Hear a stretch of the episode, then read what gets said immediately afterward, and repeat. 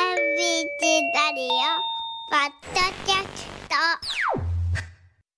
ト改めましておはようございます尾形祐介ですおはようございます板垣夏美です大阪の空明るさが増してまいりましたはーいねえ8時を回ってバタバタした朝ちょっとほっと一息つきたいなんて方、えーリスナーさんにもいらっしゃるんじゃないでしょうか我々もそのうちの一人かもしれません、い、い香りがして漂ってまいりましいたつも以上にこう吸っちゃううーん深呼吸したくなりますねさて今朝の話のダイジェストですが京都は宇治抹茶でおなじみ祇園辻りに45年ぶりに新ブランドが誕生しましたその名もブブルとうんいうそうです、はいえー JR 京都駅に隣接する商業エリアアスティスクエアに1号店を出店したばかりなのですが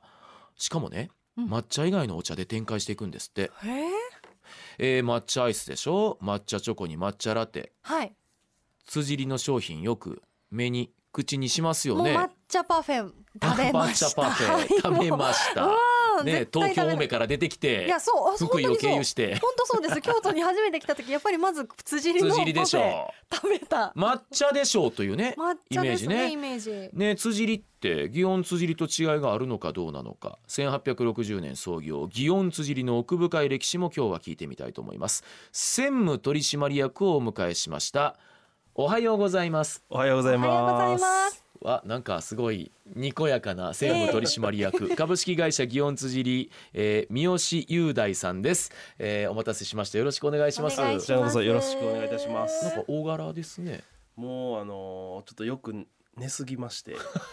う体だけでかくなりました。もう脳みそが全然でかくなってますいとやいんやでもないそんいなやいやこ結構大柄でね眼鏡をかけた、ねで非今常日に印象的なネクタイありがとうございます。はい黄色これねあののブブルカラーなんです。あえそっかブブルカラーは黄色なんですか黄色とですね、グレーです。あーへえ。なんかちょっと抹茶のイメージからは少し離れたような色合いですそようね。なんです。うこんの黄色も煎茶をこう出すとあはいこんな感じで黄色にちょっとなってると思いああ、ます。煎茶。はあー今そう手元に実はね、えー、煎茶とほうじ茶はい入れていただいてるんですけども、はいこれは今いただい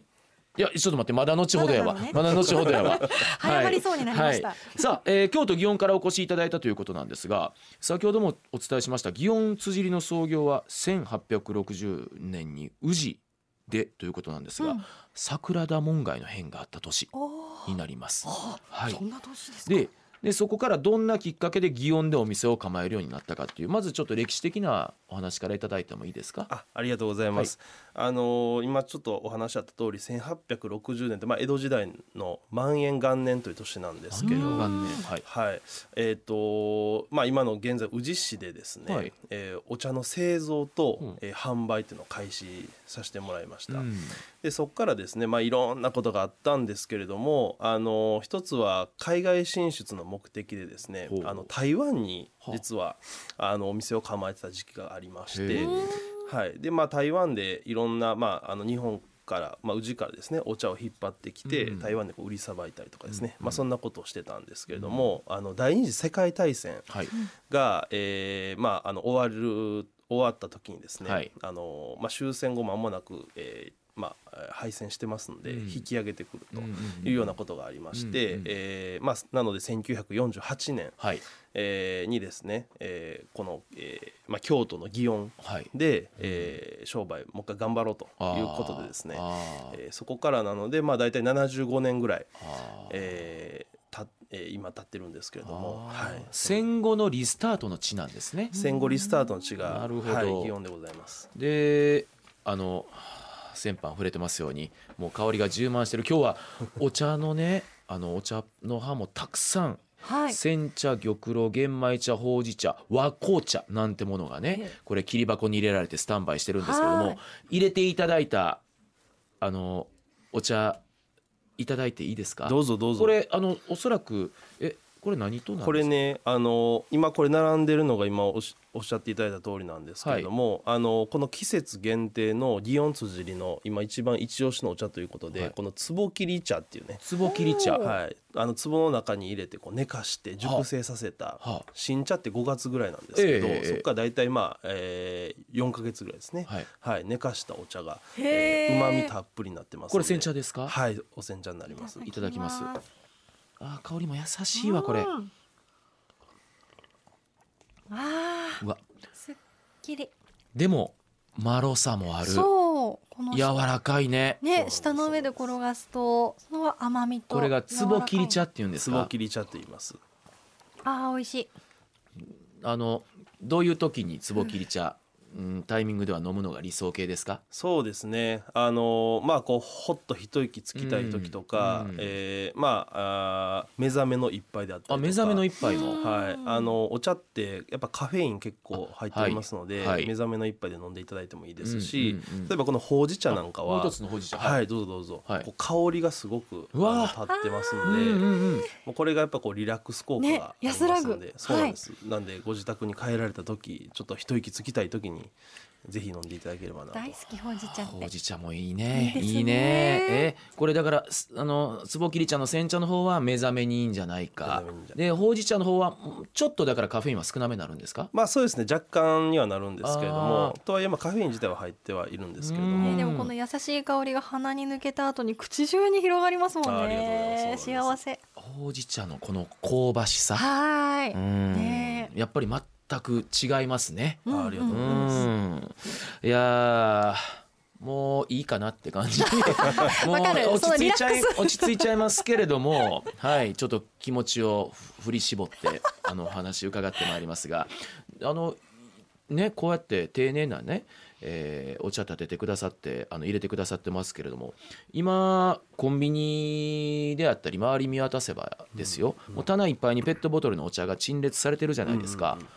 この流れ文化の根付きは、えー、三好専務はどう思ってらっしゃるんですかそうですねあのやっぱり利便性がすごく高いはいし、かつ、あのニーズがあるんで、うんあのそういう状態だと思ってまして、はいえーまあ、なので多分おそらくお二人もあの絶対ペットボトルのお茶とか、まあ、お水とかでも、うんあのご購入されると思うんですけども、うんだまあその我々としてはですねあのもちろんペットボトルのお茶もお茶はお茶なので、うんあのいいんですけれども、うんやっぱりこうまあより体にいいものおっていうことで、あとはですねあのお茶って言ってもこれだけやっぱりこう種類があったりとか。豊富ですよねはい、はやっい、ぱこう自分なりに自分に合ったうんこうお茶っていうのをうん見つけていってほしいっうんほうほていうのもありますね。そうですねちょっとあの種類は違いますけれどもコーヒーはい、コーヒーの、えーお豆屋さん結構街中に増えてきまして、うんそれこそなんだ深入りだ浅入りだいろいろな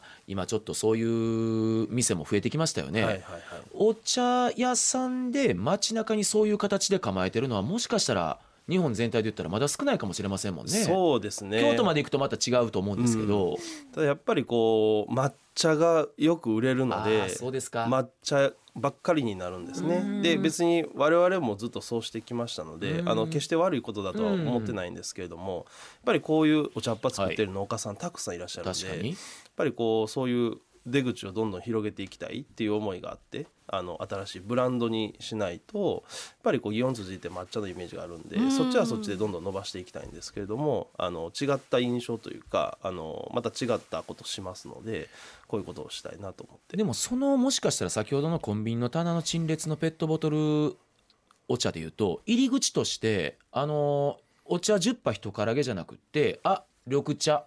でほうじ茶もあるでまああのちょっと麦茶なんかもあって、あの中国茶とかも今それこそそこも細分化されてきてるから、うんうんうんお茶の10杯一からげからこうちょっと選ぶ時代にはそうですねもしかしたら入りつってきてますもんね。そうですね、うんあのおっしゃられたようにコンビニでもはい玄米茶のペットボトルとかうんありますしね、ありますもんね、うんそうなんですよなんで結構あのそういう意味ではお茶ってちょっと種類あるんちゃうかなぐらいが、うんあの世間のイメージになってきてるのかなと、それが仕上がったのがあの形でその大元が結局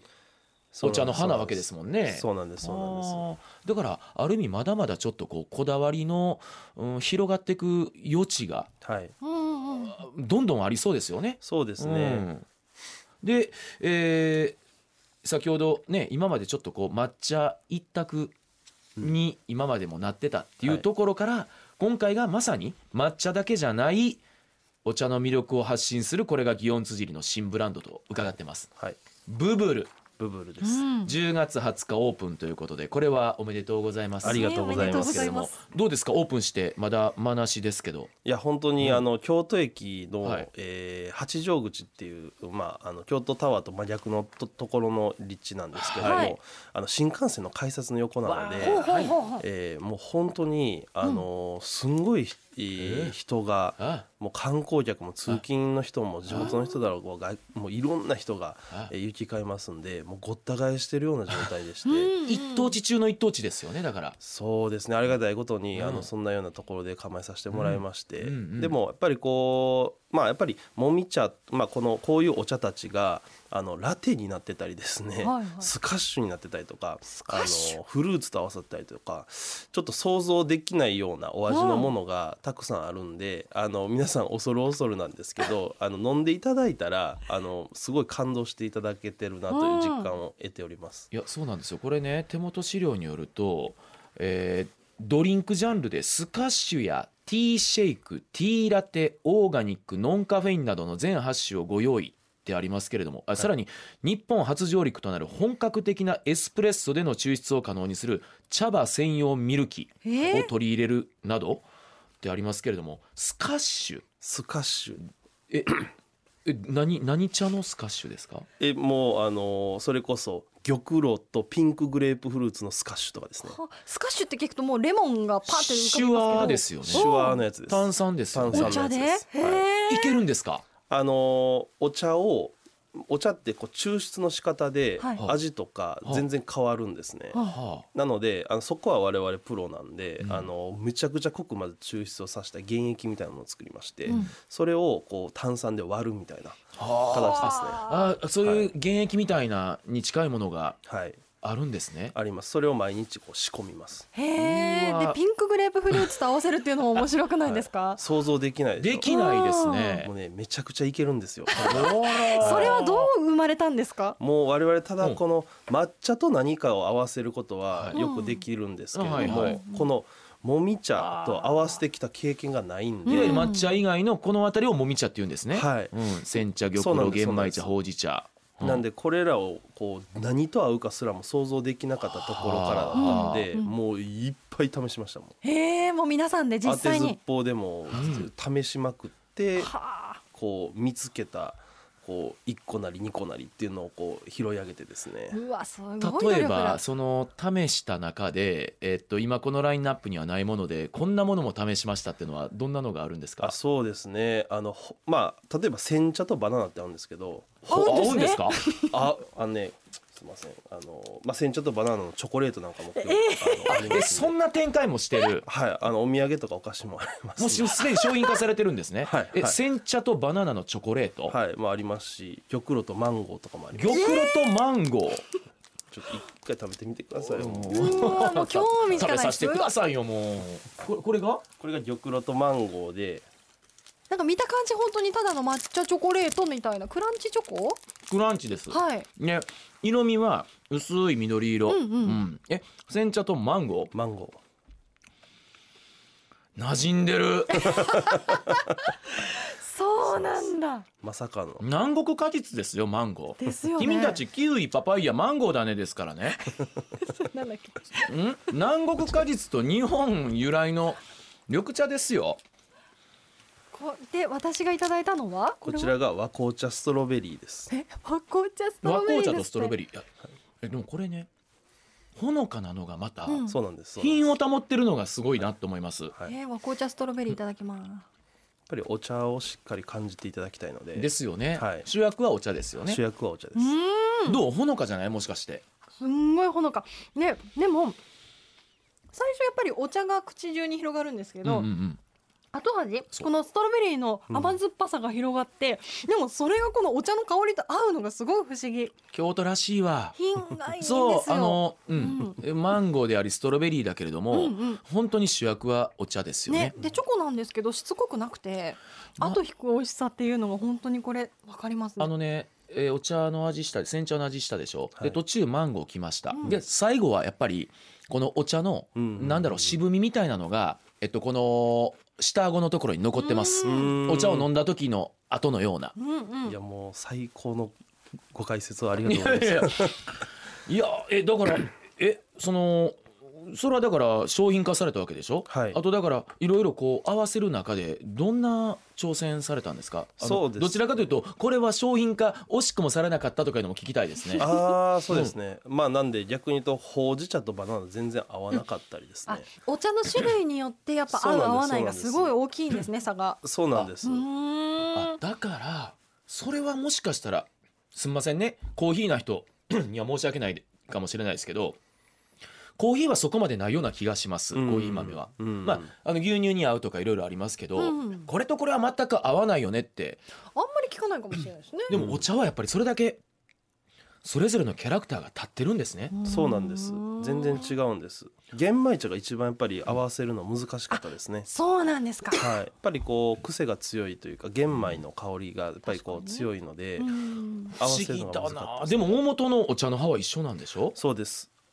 入りも方うというか葉っぱ自体はあの品種はもちろんいろいろあるんですけど、うん基本的には同じで、うんそこから製造方法とか、うん栽培の仕方とか、うんブレンドの仕方とかそんなことであのこれだけ変わってます。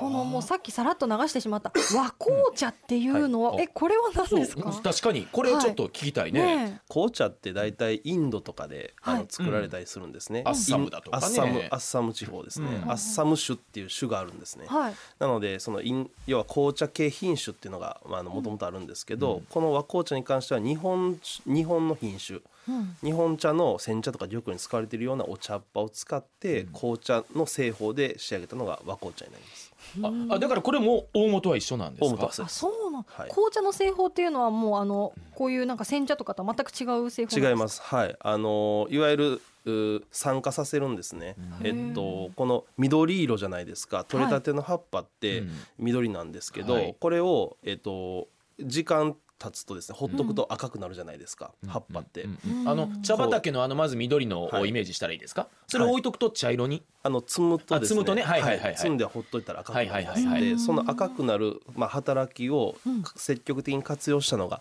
紅茶になりまして、それを半分ぐらいとどめたのがウーロン茶って言います。あそうなんはい。あで緑色にこう保ったお茶っていうのがあのいわゆるに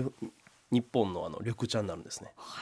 だからちょっと間違ってたら言ってくださいね、はい同じお茶でも緑茶からウーロン茶紅茶っていう順番になるんですかそうです。うーんあそうなんだでもそれで言うと一つのものからこれだけバリエーションが出せる可能性があるわけですよそうねなんでねす。そうなんです。紅茶の先はもうないんですか紅茶の先はないですね。はあい。ーはい。へえで、えー今だからもみ茶のはい。うん、いろんなその抹茶だけじゃない辻里さんの、うんえー煎茶玉露ほうじ茶玄米茶和紅茶などの種類でしょでさらにそれを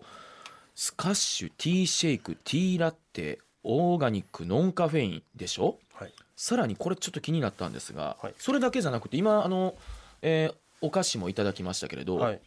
シーウィードヌードルわかめ麺に海苔の風味を彷彿させうまみが食欲をそそる玉露の特製つゆをかけていただく新感覚フードブブルヌードルへえなども登場って書いてますけどもそこであるのあります。ラーメンえっとね、ラーメンではないです。ラーメンじゃないあのはい。そば粉を使ってない麺なんですねあ。そば粉の代わりにこだわってんだ海藻を使ってあますそういうことかへえはいヘルシーな感じですねわかめ麺はい、わかめ麺というものをベースに使っててすごく体にいいんですよね。でそのお茶自体が体にすごくいいものなのでそれをこう摂取していただきたい。その中で、まあ、新幹線のねえ要は解説の横にもあるので、ちょっとこうテイクアウトで